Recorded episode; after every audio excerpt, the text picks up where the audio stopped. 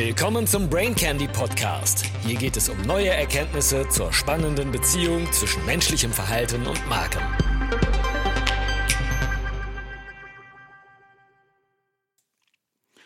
Brain Candy Nummer 102. Wir werden alle langweilig werden, sagt die Bestseller-Autorin Louise Perry. Und es lohnt sich zu verstehen, warum.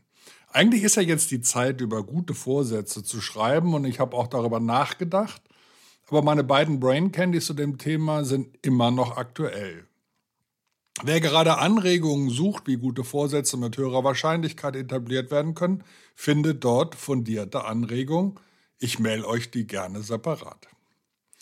Ich bin zwischen den Jahren für ein paar schöne Tage nach Südtirol gefahren und hatte Zeit, viel von meiner Leseliste abzuarbeiten und dabei auch Zufallsfunde entdeckt, die mich länger beschäftigt haben. Einer davon ist ein Aufsatz der britischen Autorin Louise Perry.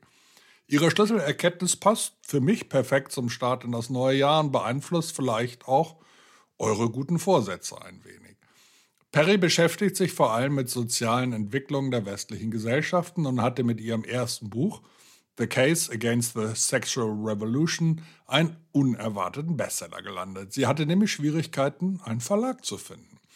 Das Buch kenne ich bislang nicht, aber ich liebe ihren Aufsatz We Will All Become Boring, der im September 23 erschienen ist. Ich werde mich hier auf die für mich wichtigsten Erkenntnisse konzentrieren und einen großen Teil ihrer Beweisführung ausblenden. Legen wir los. In der Geschichte der Menschheit gab es noch nie eine einsamere Zeit. In Großbritannien hatte sich die Zahl der allein lebenden Menschen seit 1974 verdoppelt macht heute etwa ein Fünftel der erwachsenen Bevölkerung aus. In den Vereinigten Staaten nähert sich diese Zahl 30 Prozent. In Schweden bestehen 48 Prozent der Haushalte aus einem allein lebenden Erwachsenen und das habe ich nachgeprüft. In Deutschland liegt der Anteil aktuell immerhin bei 41 Prozent. Das ist zum Teil eine Folge der medizinischen Technologie, die unsere Lebenserwartung verlängert, obwohl sich dieser Trend inzwischen umgekehrt hat. Es ist auch eine Folge des Liberalismus, verzögerte Eheschließungen, hohe Scheidungsraten und die Tatsache, dass der Einzelne infolge der größeren sozialen Freiheit im Allgemeinen mehr Wahlmöglichkeiten bei der Gestaltung seines Lebens hat. Diese Art von Wahlmöglichkeit stand den Menschen nicht zur Verfügung, die in Gemeinschaften lebten, die auf erweiterten Familiennetzwerken aufbauten, die historisch gesehen im Westen und eigentlich überall sonst die Norm waren. Es gibt viele historische Kontroversen darüber, wann genau die Briten, einschließlich der britischen Diaspora in Nordamerika, begannen, das vormoderne Verwandtschaftssystem abzulehnen. Unabhängig davon, wann genau er begann, ist dieser Prozess heute fast vollständig abgeschlossen. Nicht nur in Großbritannien, die Wiege des liberalen Individualismus, sondern in der gesamten reichen Welt. Warum haben sich die engen gemeinschaftlichen Bindungen aufgelöst? Es sind vermutlich vor allen Dingen wirtschaftliche Gründe. Wir wurden wohlhabender. Man ist nicht mehr auf die Hilfe der Gemeinschaft angewiesen. Die Armen mussten sich nicht mehr gegenseitig helfen, um zu überleben. Perry kommt zum Schluss, dass das Muster, das wir über alle Zeiten und Orte hinweg beobachten können, folgendes ist. Die Menschen sehen sich in bestimmten Phasen ihres Lebens nach Privatsphäre und Autonomie. Insbesondere arbeitsfähige und kinderlose junge Erwachsene sehen sich oft nach Abstand zu ihren Großfamilien und werden oft große Anstrengungen unternehmen, um diesen zu erreichen. In dieser Phase des Lebens ist der Kommunitarismus unglaublich lästig. Als eines der stärksten, vermögendsten und produktivsten Mitglieder ihrer Großfamilie werden sie häufig aufgefordert, ihren Reichtum auf verschiedene Weise mit ihnen zu teilen. Für junge Frauen bedeutete das in der Regel, bei der Kinderbetreuung, der Pflege älterer Menschen und der Hausarbeit zu helfen, während von jüngeren Männern erwartet wurde, dass sie ihren Lohn mit einer scheinbar endlosen Parade von Verwandten teilten, die alle erwartungsvoll die Hände aufhielten. Es ist kaum verwunderlich, dass sich diese jungen Menschen gegen solche Kultur auflehnten.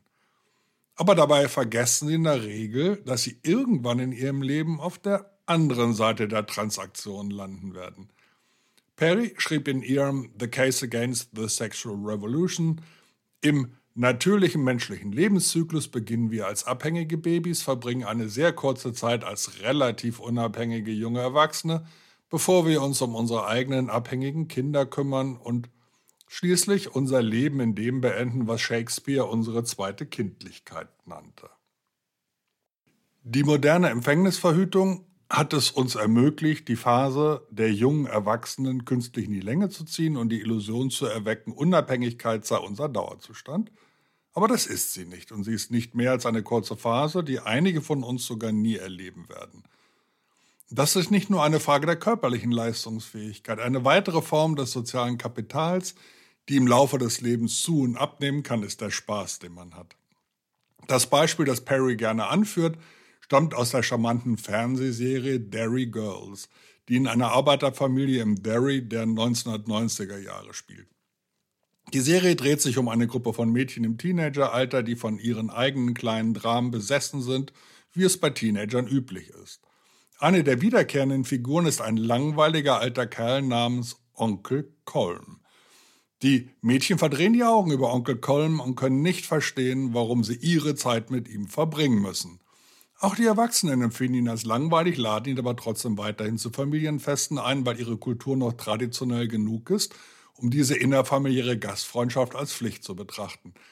Die Mädchen denken nicht darüber nach, warum sollten sie auch, aber die Wahrheit ist, dass Onkel Colm, wenn er nicht zu den sonntäglichen Familienessen eingeladen würde, zu gar nichts eingeladen werden würde. Niemand würde sich dafür entscheiden, seine Zeit mit ihm zu verbringen. Freunde, die Chancen stehen gut, dass wir alles, alle eines Tages so langweilig werden wie Onkel Kolm, vielleicht sogar eher früher als später. Liberaler Individualismus ist gut für die Menschen, wenn sie nicht auf andere angewiesen sind. Er ist nicht so toll, wenn sie das sind. Wie alle einflussreichen Ideologien hat auch der liberale Individualismus seine Vorzüge. Warum sonst sollten Menschen sie annehmen? Persönliche Freiheit ist großartig für junge, fitte und exzentrische Menschen, nicht nur, weil sie ihnen erlaubt, ihr bestes Leben zu leben, sondern auch, weil es ihnen erlaubt, Wohlstand zu schaffen. Wirtschaftlicher und sozialer Liberalismus gehen Hand in Hand, weil der letztere den ersteren ermöglicht. Man muss maximal mobil, aufgeschlossen und eigennützig sein, wenn man dem Geldverdienen den Vorrang geben will. Und diese ehrgeizigen Individualisten bauen dann Unternehmen auf und entwickeln Technologien, die anderen Menschen zugutekommen. Auf gesellschaftlicher Ebene können wir entweder reich sein oder wir können gemeinschaftlich sein. Perry glaubt nicht, dass wir beides sein können, zumindest nicht für lange Zeit. Die Babyboomer waren am ehesten in der Lage, beides gleichzeitig zu genießen, aber nur, weil sie während einer ideologischen Wachablösung geboren wurden. Sie genossen die vertrauensvolle, familienorientierte Kultur, die von ihren Eltern und Großeltern kultiviert wurde und erlebten dann die jugendliche Ablehnung aller Schattenseiten dieser Kultur. Deshalb hat Perry eine schlechte Nachricht. Die Dinge sind unvereinbar. Man kann nicht eine Kultur der Optionalität fördern und dann auch noch erwarten, dass die Menschen sich für einen entscheiden, wenn man eines Tages eine langweilige und lästige Option wird. Man kann nicht Einsamkeit kaufen, wenn sie einem passt, und dann versuchen, Gesellschaft zurückzukaufen, wenn sie nicht mehr passt, denn aufrichtige und intime Gesellschaft kann man nicht kaufen. Zu diesem Thema hat Sam Chris kürzlich einen bemerkenswerten Aufsatz über den riesigen und expandierenden Rentnerballungsraum in Florida veröffentlicht, der als The Villages bekannt ist. Perry konzentriert sich hier auf seine Analyse der Babyboomer-Ideologie des Hyperindividualismus, die Ideologie, die die Großfamilie im 20. Jahrhundert endgültig zu Grabe trug. Chris schreibt von einem stadtgroßen Spielplatz mit Golfplätzen, Restaurants und Swimmingpools, der ausschließlich von amerikanischen Boomern bewohnt wird und so weit vom vormodernen Verwandtschaftssystem entfernt ist, wie man sich nur vorstellen kann. Die Botschaft von diesen Villages lautet, der wahre Sinn des menschlichen Lebens ist es, Spaß zu haben, zu trinken und Golf zu spielen und den wahren Sinn des menschlichen Lebens erfährt man erst, wenn man im Ruhestand ist, wenn man nichts mehr zu tun hat, außer zu existieren. Sie sind nicht alt, denn Alter ist nur eine Zahl. Sie müssen nicht gepflegt werden. Was sie brauchen, ist, dass sie anfangen, ihr bestes Leben zu leben. Als sie jung waren, haben die Babyboomer die Mehrgenerationengemeinschaft gesprengt, eine unbeherrschte Jugend, eine wilde Jugend, die das selbst zum Ziel gesetzt hat. Jetzt tun sie es wieder. Sie haben sich ihrer Aufgabe als alte Menschen entzogen, die darin besteht, das Bindeglied zwischen der Zukunft und der Vergangenheit zu sein. Denn die Welt hat keine Vergangenheit mehr und auch kaum eine Zukunft. Du schwebst in einer unendlichen Gegenwart, du trägst immer noch Blue Jeans. Du wirst niemals sterben. Diese Babyboomer entkamen der Großfamilie, als es ihnen passte, und einige von ihnen sind immer noch reich genug, um sich an dem zu erfreuen, was der liberale Individualismus für den wahren Zweck des menschlichen Lebens hält, nämlich an ihrer Freizeit frei von unerwünschten sozialen Verpflichtungen. Für diese wenigen Glücklichen gibt es immer noch gerade genug Wanderarbeiter, die für eine billige Pflege sorgen, und die staatliche Rente landet immer noch jeden Monat zuverlässig auf ihrem Bankkonto dank der Steuerzahler im arbeitsfähigen Alter. In materieller Hinsicht brauchen sie die traditionelle Familie nicht. Natürlich wird dies für künftige Generationen nicht mehr gelten, da das Pyramidensystem des Wohlfahrtsstaats allmählich zusammenbricht. Genau darum wird es in Perrys nächsten Buch gehen, The Case for Having Kids. Aber das Bild, das Chris von den Dörfern zeichnet, ist trotz des materialen Überflusses immer noch sehr düster. Es gibt viel verzweifelte Einsamkeit und Lustlosigkeit unter der Generation, die am leidenschaftlichsten in den Traum von Freiheit investiert hat. In diesen Villages gibt es keine Friedhöfe. Die Krankenwagen sind nicht gekennzeichnet, die Leichenwagen auch nicht. Niemand spricht über die Tatsache, dass alle paar Wochen ein vage bekanntes Gesicht vom Pickleballplatz verschwindet. Das deprimierendste, was Perry über die Dörfer gelesen hat, kam von jemandem, der in einem der Hospize gearbeitet hat. Wenn die Dorfbewohner sterben, sind viele von ihnen pleite. Sie haben ihre Rente für Margaritas und Golfcards ausgegeben. Die Hospizpflege ist teuer, also werden ihre Häuser verkauft, während sie noch im Sterben liegen. Und jemand wie der Immobilienmakler Jason wird einen anderen Rentner dort einziehen lassen, einen weiteren einsamen Menschen, der Spaß haben will. Die meisten Menschen, die in den Villages sterben, werden schließlich eingeäschert. Diese Vergnügungsmaschine, die dafür gebaut wurde, dich jede Nacht mit billigen Drinks und Tanz zu erfreuen, verbrennt auch systematisch stapelweise Leichen. Menschen, die keine Gräber besuchen müssen.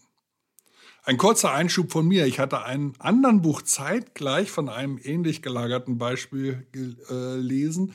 Auf Pattaya in Thailand leben viele australische Single-Männer im Ruhestand, Expats, die im Paradies bleiben wollten.